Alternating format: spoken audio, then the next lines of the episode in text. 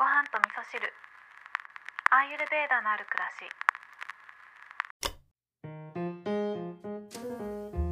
し。こんにちは土井京子です、えー今日もですねリスナーさんからお便りをいただいておりますのでご紹介していきたいと思います。ごはみそネームあまさん。あまさんいつも聞いてくださってありがとうございます、えーメッセージご紹介していきます。こんにちは通勤中に毎日聞いてます。癒しです。4月バタバタ始まって毎日過ごしている中今頃自分が見落としてしまったこと軸がぶれていたことに気づき最近苦しいです。反省ばかりしていても仕方ないと思うのですがどうしても負のループから抜け出すことができず睡眠不足です。こういう時京子さんはどうしますか？アーユルベーダの視点で教えていただけたら嬉しいです。というメッセージをいただきました。あまさんいつもありがとうございます。えー通勤中にね聞いてくださっているということなのできっとね今も通勤中なのかなと思うんですけれども。そうですよね。4月が始まってから、まあ、ゴールデンウィークがあってちょっと落ち着いたタイミングでねいろんなことに気がついていくっていう方も多いんじゃないでしょうかね。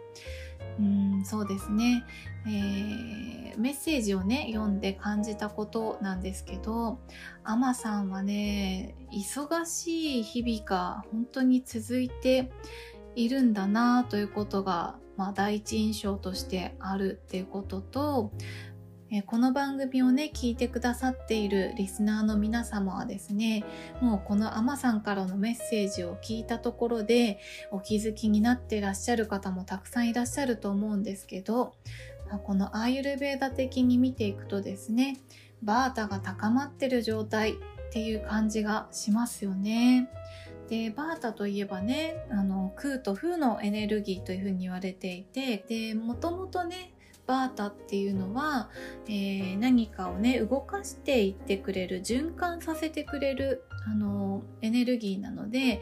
バータがね正常に働いている時っていうのはねとてもフットワークが軽くですね軽々いろんなことをしていけるようなそういった、えーいい影響を与えてくれるエネルギーなんですよね。ただあの毎日忙しくしていて動きすぎてしまっているとバータがどんどんどんどん高まっていってしまってもうこの動き出した車輪が止まらないみたいな感じになって、えーもうその車輪を動かしてたと思ったら車輪ごと動かされちゃってる巻き込まれちゃってるみたいなそんな状態になってしまっているんですよね。でそうやってバータが高まってくると風だけじゃなくてね空のエネルギーも高まってくるので空っていうのは、えー空っていう漢字を書いてね空っていうふうに言いますけど空っぽの空ですね。なのでこういう状態になってしまうと自分の軸っていうのがねどこにあるのか分かんなくなってしまう、えー心の中が空っぽになってしまったりとか自分がよく分からなくなってしまったりとかそういった影影響があるのが空のエネルギーなんですね。なのでそうなってくると自分に自信がなくなってしまったりとか、えー私って何やってんだろうっていう風になっちゃったりとかっていうことがあるんですね。なのであの忙しい毎日を送っていればそうなってしまうということは当然な結果なんですよね。で、えー今回ねメッセージいただいたアマさんはなぜそうなったのかっていうところもね自己観察がしっかりできているのですごい素晴らしいなって思うんですよね。なので、まあ今回メッセージはいただいていますけどきっとねアマさんの中でも本当はこうした方がいいんだよなっていうのがねいろいろと見えてるんじゃないかって思うんですよね。でアーユルベーダでは自分を整える時にはどうしたらいいかっていうと今乱れているものの逆の性質を与えるっていうことをしてあげるといいですよっていうふうに言われるんですね。えー似たものが似たものを引き寄せ相反するものがバランスをもたらすというのがね、えー自然界の絶対的原則でこの原則を使って整えていきますよっていうことがアーユルベーダ的な養生になってくるので、えーこの動きすぎてしまった忙しくなりすぎてしまったものをどうやったら整整えていけるかっていうとまずは立ち止まるっていうことですねもう簡単なことなんですよね休息を取るっていうことになるんですけれどもえー、まとまったお休みがね取れないということであればやっぱり一日のうちでねどこかでリセットする時間っていうのがどうしても必要になってきますよね。で私だったらどうするかなんですけれども、えー、アマさんね睡眠不足だっていうことなのでまずね私だったら睡眠不足の解消からいきますね。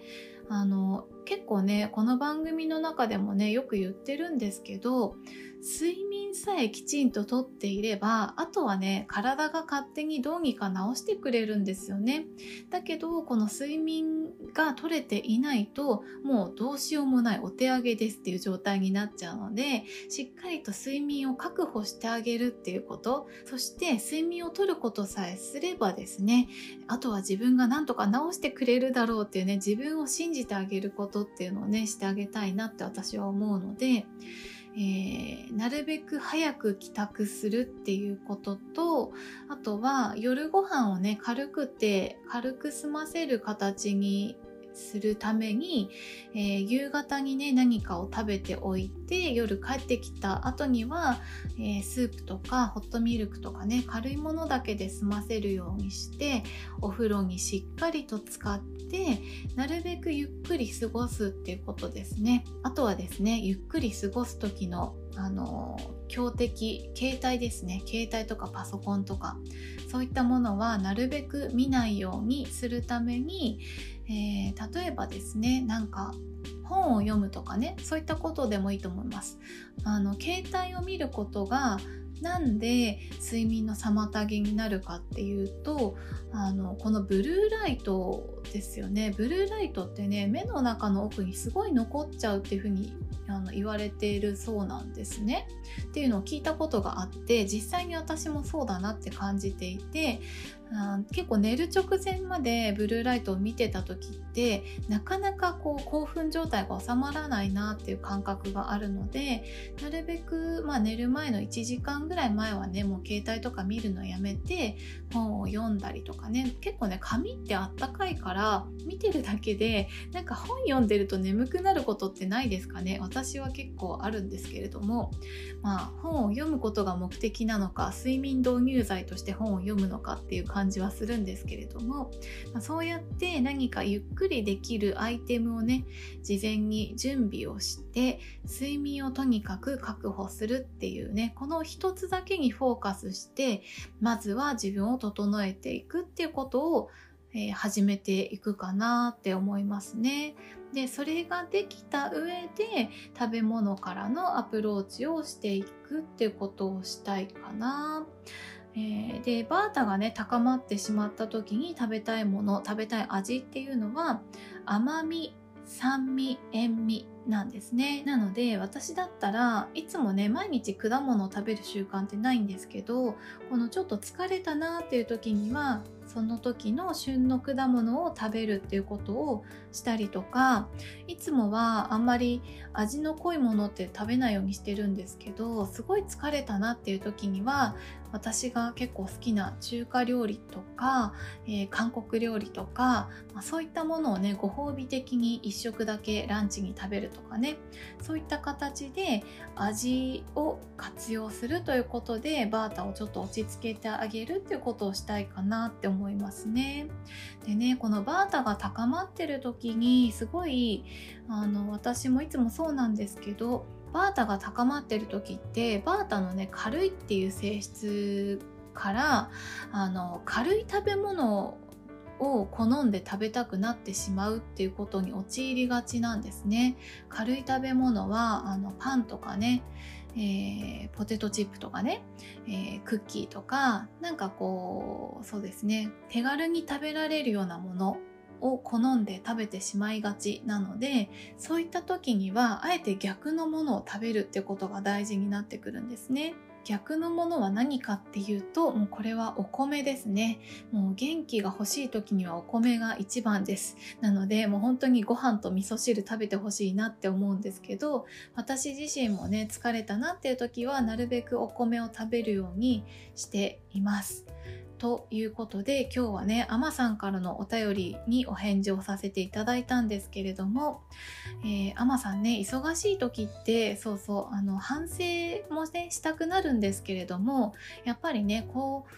うなってしまった原因というのがあってで、えー、これはねアマさんがいつも頑張ってているからだと思うし頑張ってくれている体があるからだと思うので自分に対してね、えー、あれができなかったこれができなかったとかっていうね自分を責めるようなことをせずにですねそれよりもこの頑張るべき時に頑張ってくれた自分を褒めてあげるってことをしてほしいんですよね。あいつも頑張ってくれてありがとねとか無理させちゃってごめんねとかねそういう気持ちで自分のセルフケアっていうのをねしていってあげるといいんじゃないかなっていうふうに思っております私もねいつもそんな風に思うようにしてるんですけど今日のねエピソード聞いてくださった皆さんの中にはねアマさんと同じように新年度がね始まってからもう全速力で来ましたみたいな人もいると思うのでちょっとね自分をねぎらってあげるっていうことをしてあげるといいんじゃないかなっていうふうに思います。ママさんメッセージありがとうございました。そしてね、いつも聞いてくださってありがとうございます。えー、ちょっとでもね、自分を、えー、ゆっくりさせてあげる時間を作ってあげて、えー、少しでもね、いい循環になっていくといいなというふうに思います。今日も聞いていただきましてありがとうございます。